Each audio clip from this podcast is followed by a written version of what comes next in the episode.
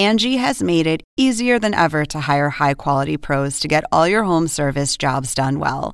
Just bring them your project online or with the Angie app, answer a few questions, and Angie will connect you with local pros who match your specific needs. Or book a service instantly at an upfront price. So join the millions of homeowners who use Angie to care for their homes and get your next home service job done well. Download the free Angie mobile app today or visit Angie.com. That's A N G I.com. Angie has made it easier than ever to hire high quality pros to get all your home service jobs done well. Just bring them your project online or with the Angie app, answer a few questions, and Angie will connect you with local pros who match your specific needs. Or book a service instantly at an upfront price. So join the millions of homeowners who use Angie to care for their homes and get your next home service job done well. Download the free Angie mobile app today or visit Angie.com. That's A N G I.com. Según el diccionario de la Real Academia Española, La cultura pop se define como el conjunto de las manifestaciones en que se expresa la vida tradicional de un pueblo. nosotros la definimos como Música, cine, televisión, famosos teatro, moda. y arte. ¿Y tú? ¿Cómo, ¿Cómo la la defines? Somos Zona Hop, con Marisabel Houston y Javier Merino. Episodio especial número 115 y en esta ocasión nos unimos a un triste día de luto que sucede hoy en la música en español, en la música mexicana, ya que eh, José José, el príncipe de la canción, falleció este sábado a los 71 años de edad debido a complicaciones por el cáncer de páncreas que padecía. Yo soy Javier Merino desde la Ciudad de México. Mi cuenta en Twitter es arroba merinoCNN y en Instagram me encuentran como Javito73. Houston, ¿cómo estás? Bien, eh, un poco consternada también con la noticia porque creo que muchos de nosotros eh, pues crecimos escuchando estas canciones, la música de José José, gracias a nuestras abuelas, nuestras madres, que también eran eh, gran fanáticas de, del príncipe de la canción. Eh, y bueno, como te dije al inicio, Hoy se tiñen los colores de gris, hoy todo es soledad porque el reino de la balada romántica está de luto porque perdieron a su príncipe. Yo soy Marisabel Houston desde la ciudad de Atlanta, me pueden encontrar en Twitter en arroba HoustonCNN y en Instagram me encuentras como arroba Marisabel Houston. Y sí, en efecto, desafortunadamente, el príncipe de la canción, quien nació el 17 de febrero de 1948 en la Ciudad de México, su nombre verdadero, su nombre completo es José Rómulo Sosa Ortiz. Sus padres eran dos artistas, Margarita Ortiz, concertista de piano, y José Sosa Esquivel, tenor de la Ópera Nacional de México, y desde pequeño estuvo muy involucrado en el mundo de la música Marisabel, pero no fue hasta la década de los setentas cuando realmente surgió como José José, el cantante que todo mundo conocemos con un tema inolvidable. Y tenemos, hoy nos acompaña una amiga de, de Zona Pop que es experta en música. Ella es la periodista Tere Aguilera. Ella es corresponsal de la revista Billboard para México. Tere, ¿cómo estás? Muy, mira, te, te quisiera decir que muy bien, pero sí, ustedes lo dijeron bien, estamos tristes, estamos concernados porque esto pues es un golpe para la música en español definitivamente, Javier, María Isabel. Tere, tú como mexicana y pues experta en música y siguiendo toda la industria musical de tu país y a ser honestos de América Latina, ¿no? Porque José José se escuchó en toda América Latina. ¿Cómo tú describirías el legado de él para nuestra música? El, el, legado es definitivamente irrepetible. Yo creo que él, él tenía una de las voces más impactantes que hasta hoy se hayan escuchado y además una penetración increíble, ¿no? En toda Latinoamérica, su carrera, bueno, con grandes, grandes momentos. Vamos a hablar de, la carrera, no de su vida personal que pues siempre fue un poco triste su vida realmente, pero su vida profesional fue maravillosa. Él eh, pues grabó con los más importantes compositores, con Pérez Botija, con Juan Carlos Calderón, eh, por ejemplo en Billboard, en Billboard tuvo cuatro números uno, eh, 13 canciones en el top 10, 20 canciones en todas las listas. Fue un periodo corto, sí, pero, pero muy, muy jugoso. Y yo creo que el legado que nos deja es que es una de las voces más, más bonitas que se han escuchado en la balada y además, bueno, pues un legado. ¿Quién no ha escuchado una canción de José José? ¿Quién no hasta se ha emborrachado con una canción de José José? ¿Le ha dolido? Eh, a, todos nos ha dolido algo con una canción de José José. Y de hecho, justo su canción con la que todo mundo lo recordamos, El Triste, con la cual participó en el Festival de la OTI en 1971, 70 2 o 73, no 1970, 1970 la segunda edición. Entonces ahí, ahí fue esa canción donde se lanzó al estrellato Tere y con esa canción es la que todo mundo recordamos de él. Así es, además, imagínate una canción de, del maestro Roberto Cantoral y que hay que decirlo, no ganó. O sea, eh, eh, como suele suceder, no ganó, él fue el gran perdedor, pero bueno, la canción fue maravillosa, lo catapultó y pues de ahí, de ahí para adelante, ¿no? Entonces ahí nos demostró que era un gran intérprete, además de cantante, era un gran intérprete, porque sin tener que llorar, sin tener que tirarse al piso, pues nos mataba con, nada más con la forma en que cantaba, ¿no? Vamos a escuchar un pedacito de El Triste para que ustedes pues puedan eh, vivir parte de ese sentimiento que es con lo que yo abría también este podcast, este episodio. Escuchemos. Qué triste fue decirnos adiós cuando nos adorábamos más ¿De ¿qué vino después del Festival OTI para José José? Fue cuando saltó a la fama y fue cuando fama, fortuna y todo lo demás llegó a su vida. ¿Pero qué siguió? Así es, bueno, obviamente siguieron los contratos, los contratos discográficos y bueno, pues contratos con la RCA, después con BMG, ya a últimas fechas con Sony, siempre contratos pues millonarios. La verdad es que todo lo que les decía hace un rato, todos los compositores más importantes de Iberoamérica querían que les cantara, que les interpretara sus canciones.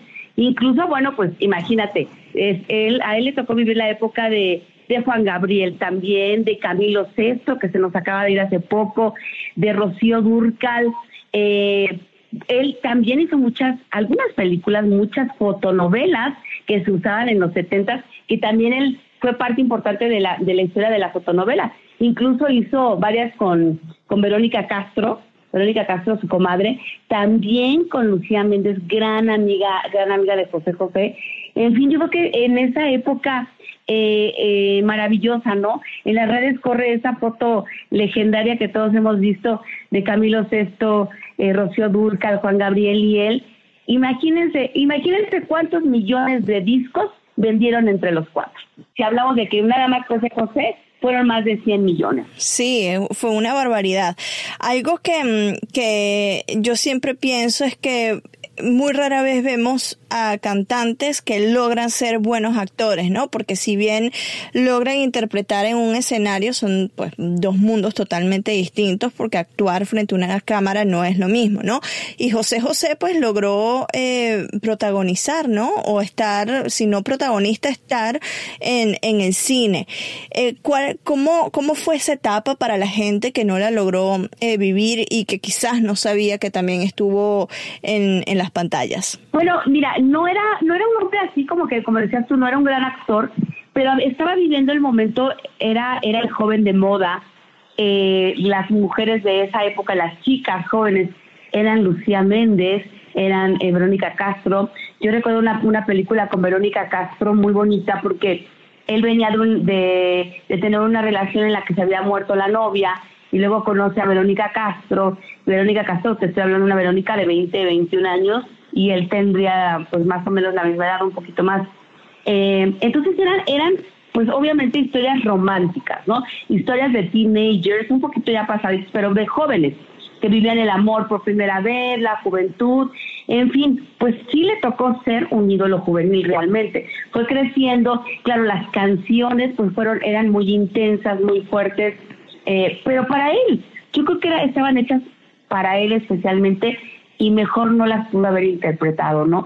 Yo creo que que pues sí, deja, olvidémonos de su vida personal, deja un legado importantísimo, importantísimo para, para la música latinoamericana, incluso la música en español. Y es justo donde yo quería ir, Tere, eh, canciones románticas con las que todos crecimos en las típicas comidas familiares de los domingos, donde ponían entre tantos cantautores de la época a José José, pero algo que a mí, Tere, me llama mucho la atención y que me encanta y que de hecho lo tengo, es el doble disco de homenaje que le rinden todos estos cantantes mexicanos de todos los géneros, con que ellos interpretando sus propios temas, ¿no? Así es, y además, imagínate, los rockeros, también los rockeros hicieron tributos para José José. En, Regional Mexicano también se hicieron varios. Hay uno, uno del Pasito Duranguense que, bueno, pues se usó en los noventas. Incluso él sale en el video con Montes de Durango. Eh, bueno, imagínate todos los rockeros, todos los rockeros que hicieron cantar y grabar una canción de José José, además de los poperos, ¿no? Entonces, simplemente es parte de nuestra cultura, así como lo fue Juan Gabriel, como lo es y lo seguirá haciendo.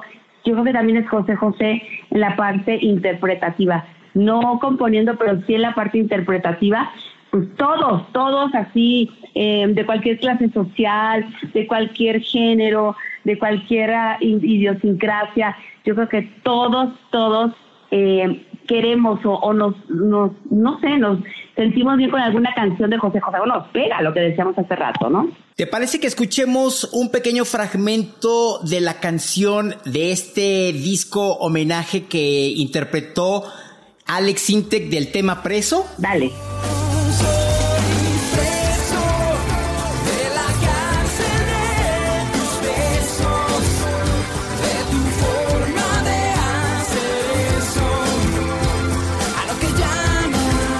Eh, estaba viendo los posts de amigos, colegas periodistas, una gran amiga mía, Sarimar Hernández, que es también compañera en CNN en español, ella compartió en su Instagram cuando le mm, entrevistó a José José, ella trabajaba en una emisora en Miami, decía que ella no se creía como una leyenda estaba tan paciente sentado en el sofá esperando su turno para una entrevista y que esa caballerosidad y esa humildad siempre lo acompañó y lo vimos que fue bastante abierto con la prensa. ¿Tú lograste conocerlo o entrevistarlo? Totalmente sí, sí, sí, sí, alguna vez lo entrevisté un par de veces y bueno, maravilloso porque además muy humilde como dices tú, él esperando su turno y él siempre participativo en festivales de radio, o sea, lo que hubiera que hacer de promoción, él estaba dispuesto jamás hubo uno en lanzamientos de sus discos que pues en ese entonces sí se hacían. Sí, podemos hablar de eso si quieres. Sí, por supuesto. Si, si nos das algo para los que no lo conocimos, yo no tuve eh, la fortuna de conocerlo, entonces sí me gustaría saber cómo él era en persona. Bueno, era una persona maravillosa. Fíjate que, que siempre estaba, digo, en sus días en México, antes de que se lo llevaran a Estados Unidos y que de alguna manera pues desapareciera para, para los medios, para sus amigos, él siempre iba acompañado de Menumea, que era su asistente, iba a la disquera, iba a promoción, iba todo el tiempo con esa persona que lo acompañaba y lo apoyaba siempre, sobre todo después de que había tenido algunas situaciones de, de, este, de salud, ya lo caminaba bien, e, en fin, y eso ya te habla hace mucho tiempo.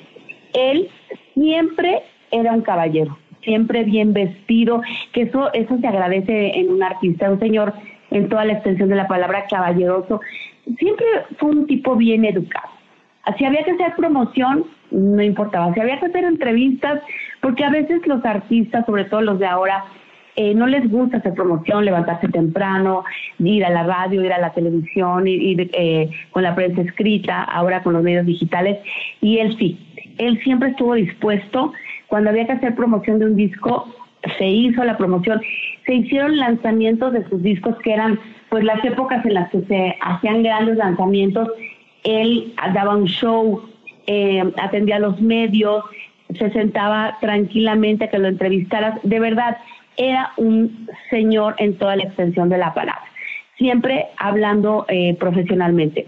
En su vida personal, vuelvo a, decir, a repetir, eso es otra cosa, pero en la vida profesional siempre estuvo a tiempo a las entrevistas, siempre con su mayor sonrisa, siempre dispuesto, y aunque estuviera enfermo, aunque estuviera ya, eh, se sintiera mal o en algún tratamiento, él siempre siempre cumplió con los medios de comunicación como un gran, pues un gran profesional y además un gran ser humano.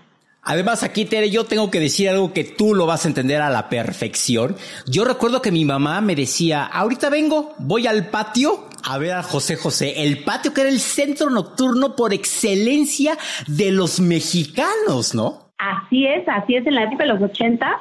Bueno, el que se presentaba en el patio ya era una gran estrella.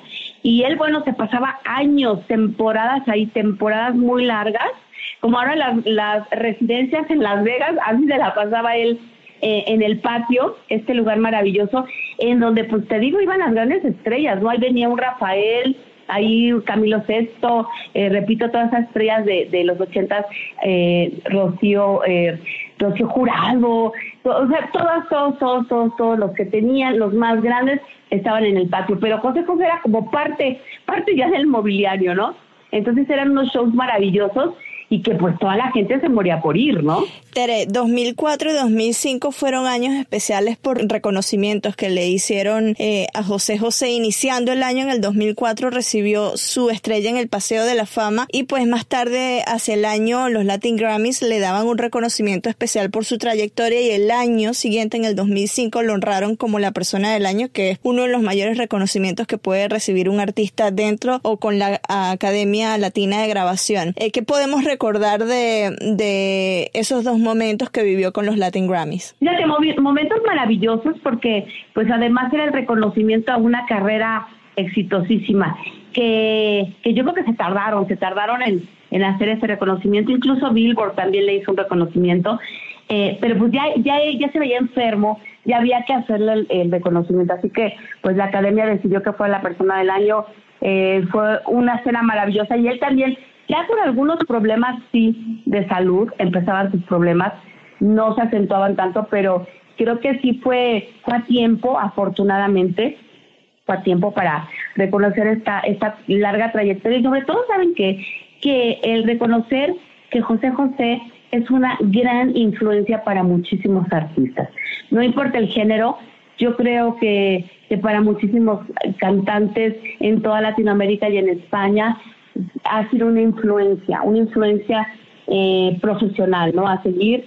Eh, yo creo que todos tienen alguna anécdota que contar sobre qué ha representado para ellos en su carrera José José. Tere, te agradecemos muchísimo que hayas estado con nosotros en Zona Pop hablando de el gran y único príncipe de la canción José José que se nos fue y literal como decías en esta foto en la que está con Juan Gabriel, con Rocío Durcal y con Camilo Sesto, literal qué buena fiesta deben de tener allá arriba los cuatro en donde quiera que estén. Muchísimas gracias Tere por estar con nosotros. Gracias a ustedes, gracias a la Pop, muchas gracias. Y no podíamos dejar de invitar a Alejandro de la Madrid, actor mexicano que muy amablemente nos contestó la llamada. Él está desde España, es tardísimo en la noche, eh, ya domingo para él allá en, en Europa. ¿Y por qué lo invitamos? Porque él interpretó a José José en una serie especial que hizo Telemundo sobre la vida del príncipe de la canción. Alex, bienvenido a Zona Pop por primera vez, lamentablemente en estas condiciones, pero tú más que nadie pues nos puedes hablar desde una perspectiva muy cercana de El Príncipe. Así es, pues como dices, ya lo dijiste, una lamentable noticia. Al principio pensé que había sido estas noticias falsas que han aventado desde hace mucho tiempo. Eh, y pues no, eh, cuando se confirmó la noticia, pues mucha tristeza.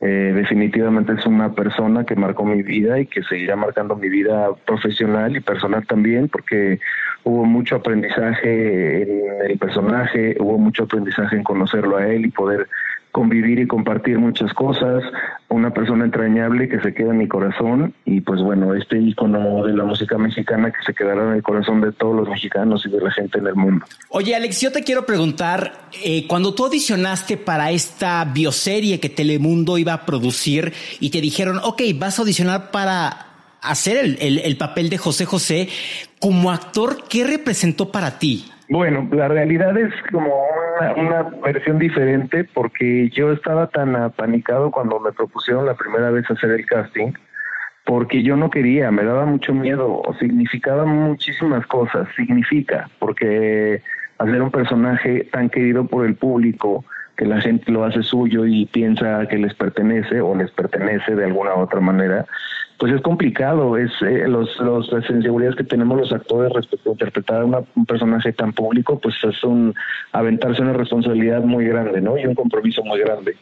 Eh, yo la primera vez dije que no a la audición, que muchas gracias, eh, ahí me volvieron a buscar y fue ahí es donde empezó pues todo el proceso de, de, de la bioserie, donde audicionamos muchísimas personas para el personaje, para la mamá, para las esposas, para todos los demás, y yo avancé en las audiciones, ya avancé, yo sentí que ya había cumplido con el, con el, con el trámite del casting, pero seguía avanzando y avanzando, entonces cada día me iba poniendo más nervioso, hasta que llegó el día en que ya tenía que tomar él la decisión de quiénes iban a ser los personajes que iban a interpretar la serie, y fue cuando lo fui a conocer. De hecho, tengo una foto muy particular con él de ese día, justamente. Eh, y bueno, me, me vio de pies a cabeza, platicó conmigo un muy buen rato y volteó con el productor y le dijo, él es el que tiene que ser José. ¿Cómo te sentiste en ese pues momento, Alex? ¡Qué chido! ¡Qué padre! el tiempo, sí, porque era entre muchos nervios y como que me reía de nervios, pero quería llorar, pero quería entonces, gritar de felicidad, pero sentía que tenía que hacer muchas cosas porque tuve un entrenamiento casi de cuatro meses para poder hacer, hicimos varios acuerdos juntos, había, él tenía la intención de, de ser lo más honesto posible con, con, con, la serie, con lo que estaba contando, la versión de su historia, ¿no? De lo que él había escrito.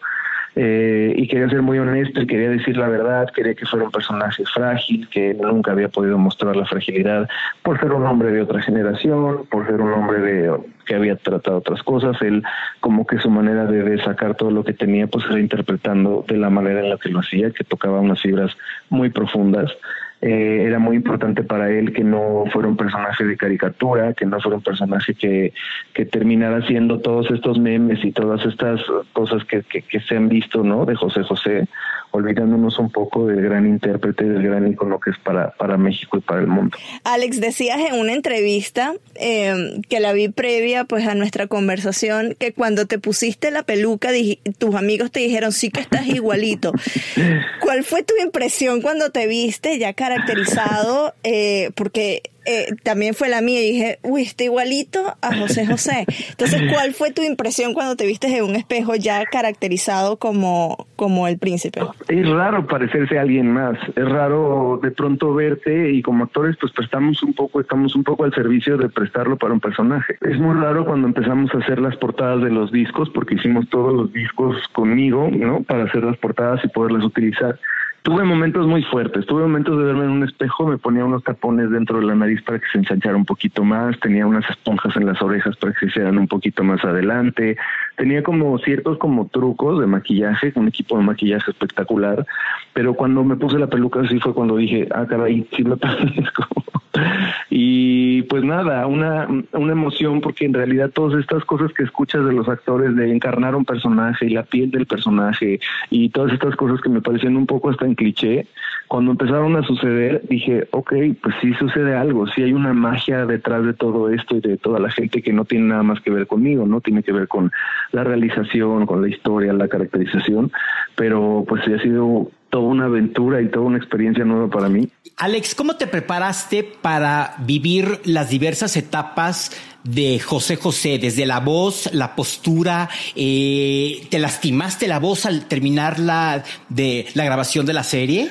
Un poquito sí, porque hicimos el acuerdo desde el principio que no íbamos a llegar a, bueno, en mi caso, mi interpretación, no íbamos a llegar a ser esta voz tan maltratada que tuvo al final. Iba a ser una interpretación de una persona que tenía problemas con la voz, pero que se entendía perfectamente lo que estaba diciendo, porque si no, pues no, no se iba a poder contar casi nada.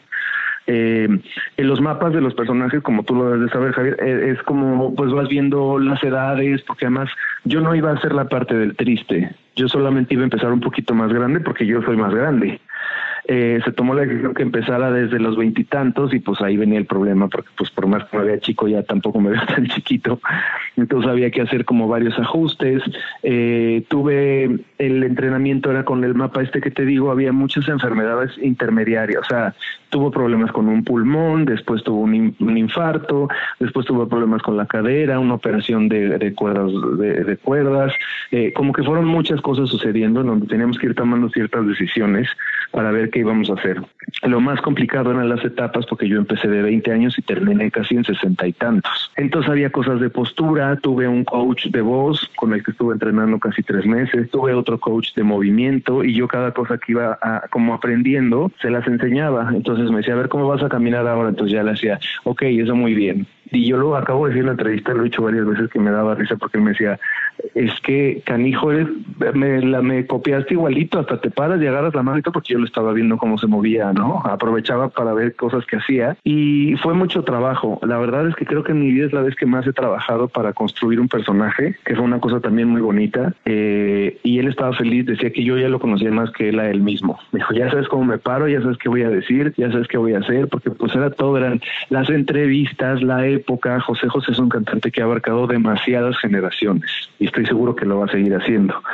Entonces, pues forma parte un poco de la idiosincrasia del país, de nuestra cultura, de este romanticismo y este sufre-sufre que tenemos los mexicanos también. Eh, entonces había que hacer un personaje más frágil para que la ficción tuviera más verdad. Era complicado, la verdad es que sí fue entrar en un personaje que es más complejo de lo que se ve por fuera. Bueno, tuviste la fortuna, como ya lo has comentado varias veces en esta y en otras entrevistas, de pues estar con, con José José en la preparación de tu personaje y, y de tener un material histórico que pudiste em, de alguna manera consultar para prepararlo. ¿Con qué te quedaste tú al final de la, de la serie y de esas conversaciones que tuviste con José José? Porque era muy reflexivo él, ¿no? Y, repasando entrevistas que le hicieron, también pues veías las frases que soltaba, algo que no se te va a olvidar. Pues lo que decía que, que para mí fue muy importante que siempre cuando haces algo no, no dimensionas la responsabilidad que tienes para una cosa tan masiva como él, ¿no? Que es tanto público que lo sigue. Quería dejar un mensaje de saber, que también ya lo dije, que al final de la serie él dice, me, me perdono a mí mismo por no haber tomado buenas decisiones y por no haberme defendido cuando me hicieron daño. Hablaba de la falta de carácter, hablaba de, de, haberse dejado ir en las adicciones, hablaba de haber perdido el, el, el, don o el regalo más grande que le sucedió en la vida por, por tomar otro tipo de decisiones, equivocarse con sus relaciones y todo.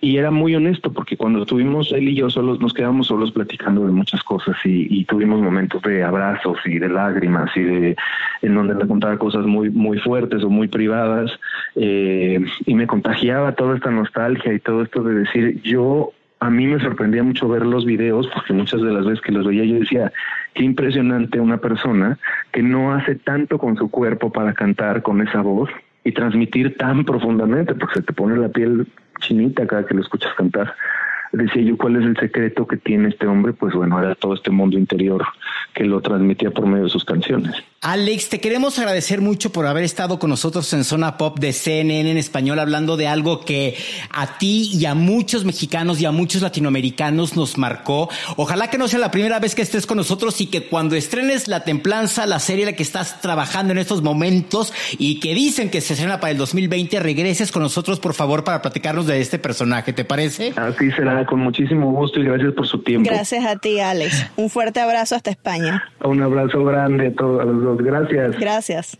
Gracias Flavio Medina, mi fla, que nos ayudaste a contactar a Alex hasta España. Te lo agradezco mucho. Gracias Alex, mucho éxito y gracias de nuevamente por estar con nosotros. Al principio de este episodio especial, nuestra compañera y amiga Teria Aguilera, corresponsal de la revista Billboard para Latinoamérica, nos hablaba de los temas de José José que alcanzaron la primera posición en la famosa lista Hot Latin Songs de la revista Billboard. Algo así como los temas más escuchados latinos de la revista Billboard. En 1988, el 16 de enero, el tema Soy así llegaba a la primera posición. Te advertí, soy así, así nací, así me moriré.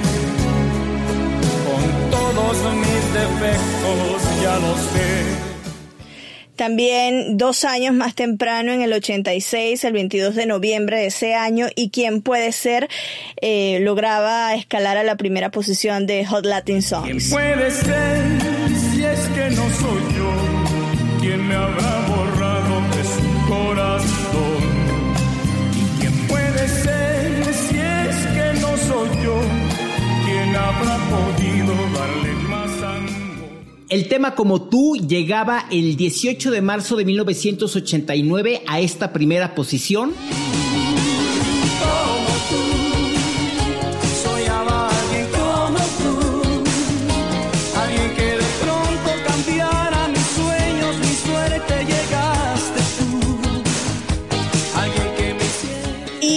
después, el 29 de septiembre de 1990, lo hizo el tema Amnesia. que anduve por ahí de bar en bar, llorando sin podérmela olvidar, gastándome la piel en recordar. Y Javier, eh, una de las plataformas digitales que te permiten ver la cantidad de reproducciones o eh, audiencia que te escucha mensualmente es Spotify. Y allí consulté y tiene 3,7 millones de escuchas activos mensuales José José a pesar de tener varios años de pues no, no escuchar nada de él por todos sus problemas de salud y los problemas con la voz. Y el tema por supuesto, a mí no me dio para nada de sorpresa saber que este es el tema más reproducido en, en Spotify, el triste, el tema que lo catapultó y que hemos mencionado en varias ocasiones en este episodio, tiene 54,7 millones de reproducciones y le siguen El Amar y Querer, otro que es favorito tuyo, que es Gavilán o Paloma, si me dejas ahora y vamos a darnos tiempo. Yo tengo que decirte que sí, en efecto, Gavilano Paloma, la letra Marisabel, y te voy a cantar un pedacito. Obvio no me va a salir como a José José, eso sí lo tengo que aclarar, pero dice, amiga, hay que ver cómo es el amor, que vuela quien lo toma. Gavilano Paloma, pobre tonto, ingenuo charlatán, que fui paloma por querer ser gavilán. Ay, qué bonita canción. La gente que no conoce a Javier, esto es un logro que él se sepa unas, las canciones porque generalmente es muy malo con las letras, recordándose de las letras de las canciones. Así que evidentemente escuchaste esta canción bastante en las comidas familiares de los domingos, ¿no? Exacto, es que las comidas familiares con mi familia los domingos era escuchar José José, Camilo Sesto, Rocío Durcal, Mocedades, toda esta serie de, de personas, de cantantes que comenzaron con el romanticismo y se quedaron ahí y que lo cantaban con el corazón en la mano, ¿no? Y entonces pues te la sabías o te la sabías porque todos los domingos las escuchabas. Eh, comentábamos de con, en la entrevista, en la conversación con Tere, que los Latin Grammys le lograron hacer una serie de, homenajes, tanto así de nombrarlo como persona del año, que pues eh, siempre es importante hacerle homenajes en vida a las personas y también hubo un concierto después, eh, años después en, creo que fue en Miami, en el que sus colegas interpretaban las canciones y y, pues él lograba verlos a ellos, disfrutar con sus temas y también ellos disfrutando viendo a José José cantar. Una de esas ocasiones en las que pues ya lamentablemente no podrá asistir a un homenaje es el que le iba a hacer la Musa Awards el próximo 24 de octubre en Miami, en donde el Salón de la Fama Latino tenía planeado entregarle el reconocimiento de leyenda viva, pero sin duda es una leyenda, es una leyenda que se va a quedar pues en el soundtrack de nuestras vidas porque no importa qué edad tengas,